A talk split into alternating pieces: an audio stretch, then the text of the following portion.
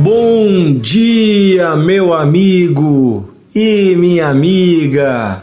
Seja bem-vindo a mais um devocional de fé, este nosso podcast diário meditando na Bíblia, a palavra de Deus. Estamos conversando aqui nos últimos dias sobre a transformação do interior do ser humano. Esta obra de Deus de dentro para fora. Se você não ouviu o devocional da última semana, você é meu convidado até parar esse áudio aqui e voltar nos áudios anteriores, porque com certeza Deus vai edificar, fortalecer a sua vida. Muitas vezes nós queremos ver o exterior transformado, a realidade à nossa volta, a nossa vida, nosso trabalho, nossas finanças, a saúde, mas nós não cuidamos muitas vezes do interior. E é lá que está a fonte da vida. O próprio Jesus disse: né? E a palavra de Deus nos diz: se temos que guardar alguma coisa, guarde o coração. Né? Também fala que dele procedem as fontes da vida, que o que contamina o homem vem do interior, né? mas também é lá no interior que podemos colocar a palavra de Deus, é lá no interior que podemos colocar a presença de Deus e andando com Deus que vamos sendo transformados. Eu quero ler hoje João 16, 13 Jesus prometendo a vinda do Espírito Santo, né, que ainda não tinha descido sobre o povo naquela época, disse o seguinte: Porém, quando vier o Espírito da Verdade, ele os guiará em toda verdade.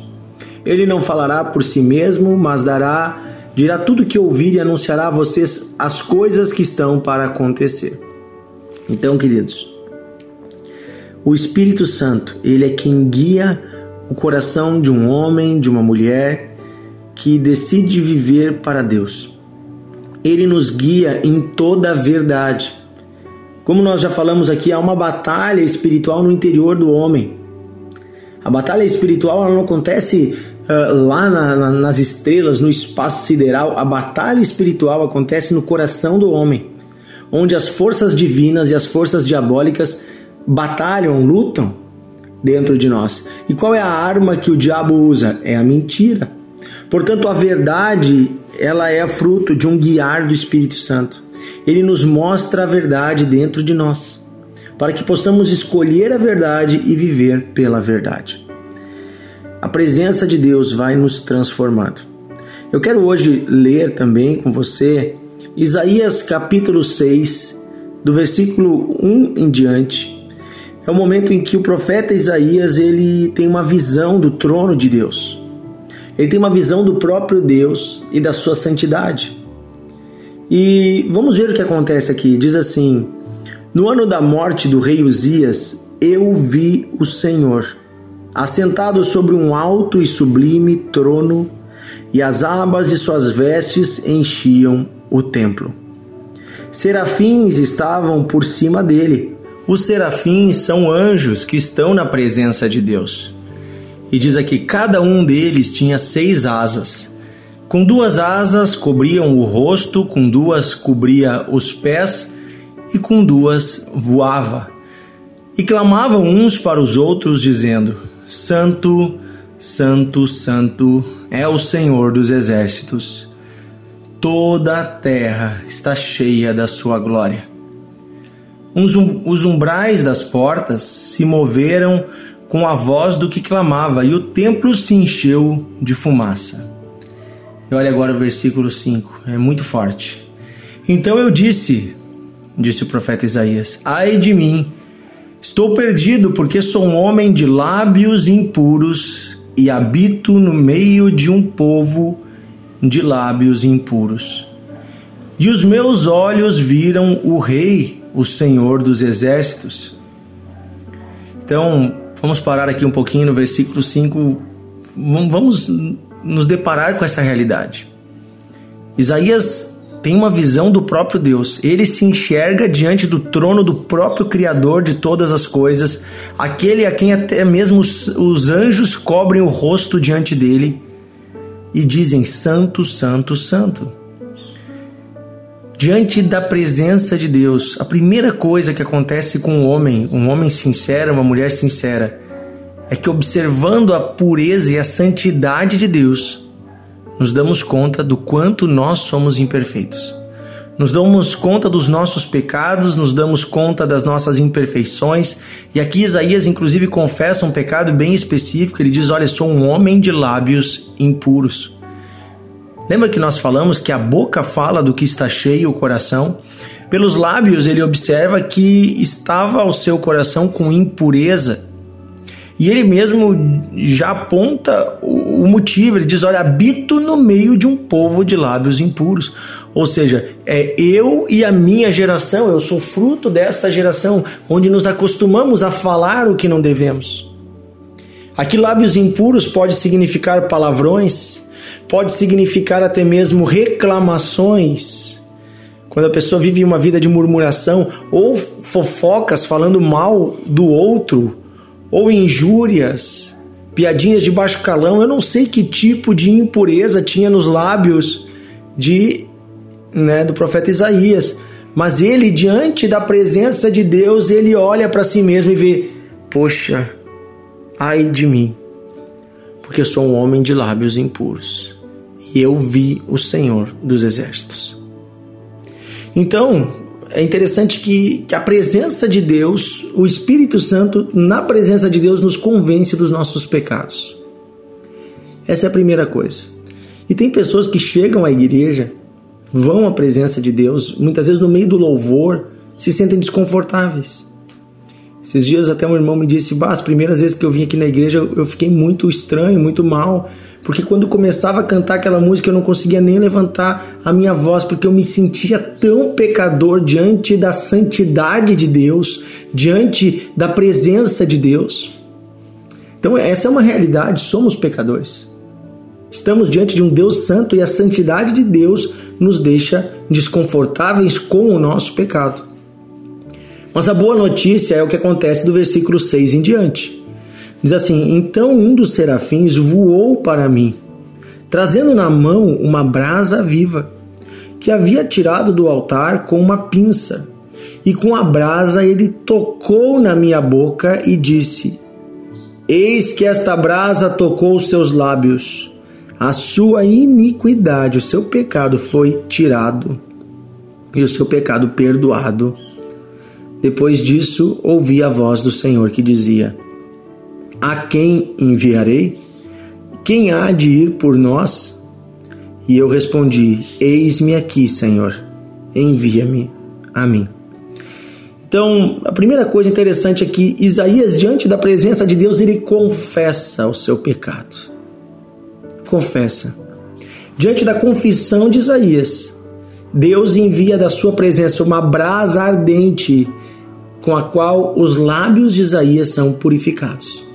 Veja, na presença de Deus somos sim levados ao arrependimento, e é diante de uma confissão de arrependimento que o próprio Deus nos toca, que o próprio Deus vem ao nosso encontro, e é Ele quem nos purifica. É Ele né, da sua própria santidade nos tocando. Né, diante de um coração arrependido, a santidade, ao invés de gerar morte e destruição, a santidade gera pureza em nós. E agora purificados, né? Aqui diz: a iniquidade foi tirada e o pecado foi perdoado.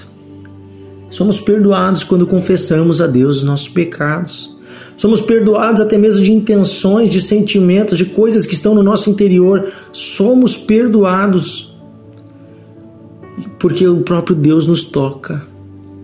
E agora ele nos convida para cumprirmos a sua missão. Ele diz: A quem enviarei? E aí sim, Isaías agora não se sente mais como alguém distante de Deus. Ele não se sente mais culpado ou condenado. Ele se sente apto para fazer a obra de Deus. E ele diz: Senhor, envia-me a mim, eis-me aqui. É isso que Deus quer de nós, gente. A presença de Deus não é para nos deixar distantes de Deus, não é para fugirmos de Deus. Mas a presença de Deus, ela vai sim mostrar os nossos erros para que possamos confessá-los. E uma vez que confessamos com o coração arrependido, somos perdoados, somos reconciliados, somos restaurados. E aí a própria presença de Deus habita conosco. E agora estamos aptos para ouvir a voz de chamado do Senhor, uma voz para irmos e anunciarmos a boa notícia que Ele nos dá. Amém? É isso, de dentro para fora. Agora, Isaías pode, do lado de fora, expressar a palavra de Deus. Do lado de fora, ser um, um pregador, um profeta, um homem do Senhor. Porque no interior, ele já foi limpo, ele foi perdoado, ele foi restaurado. Amém? Que eu e você possamos seguir o exemplo do profeta Isaías. Possamos deixar diante de Deus a nossa confissão Sim, que a presença de Deus nos constranja, porque é constrangedora a nossa situação quando nós olhamos para nós mesmos do jeito certo. É constrangedora a nossa situação. Mas graças a Deus que Ele escolheu nos perdoar através do sangue de Cristo naquela cruz. Vamos orar. Querido Deus e Pai, chegamos com sinceridade na Tua presença e a Tua presença nos, nos leva a reconhecermos: somos pecadores Oh Senhor, tantas coisas às vezes saem dos nossos lábios, tantas coisas olhamos de uma forma errada, tocamos no que não devemos, fazemos, falamos, sentimos, nos enchemos de ira, tantas coisas têm nos, nos, nos, nos sujado nesses dias, porque estamos andando neste mundo, um mundo de pecado. Mas Pai, nós, nós queremos é a Tua presença, nós queremos é a Tua santidade. Nós não queremos mais ser desse jeito. Senhor, nos arrependemos com sinceridade de coração. Perdoa-nos os pecados, limpa-nos das impurezas. E sim, Senhor, habilita-nos para te servirmos. Habilita-nos para nós representarmos o Senhor nessa terra, andarmos na terra fazendo o bem, conforme o teu chamado. Eu peço, Senhor, chama esses homens e mulheres que hoje estão diante de ti, chama eles para o teu serviço, chama eles esse homem, essa mulher, esse jovem, como um dia o Senhor me chamou, chama eles, Senhor, para colocar a mão no arado e trabalhar na tua seara, na tua obra, na tua colheita. Eu peço, bondoso Deus, em nome de Jesus, habilita-nos para isso, tira do coração desse irmão que me ouve agora, desta irmã, deste jovem, desse senhor, dessa senhora, tira desse coração esse sentimento de que não é, de que essa pessoa não é digna. Senhor, nenhum de nós é digno, mas o Senhor escolheu nos usar. Apesar dos nossos pecados, o Senhor nos lava e o Senhor nos torna digno da tua presença. Então, Senhor, muito obrigado por isso. Dá-nos uma nova consciência, um novo coração que não nos condena. Pedimos isso, Pai, em nome de Jesus. Amém e amém. Aleluia! Que Deus abençoe você, meu amigo e minha amiga. Estamos juntos aí né, no devocional todos os dias. Compartilhe. E neste final de semana em especial, queridos, é o primeiro final de semana de fevereiro. Não fique em casa, vá à sua igreja, participe da Santa Ceia, envolva-se com os irmãos, coma do pão e beba do cálice, pois o Senhor Jesus nos deixou essa ordenança, lembrarmos da sua morte até que ele venha. Vamos renovar nossa aliança com o Senhor. Você que é da Igreja Encontros de Fé, aqui de Novo Hamburgo, né, onde nós ministramos junto com os demais pastores.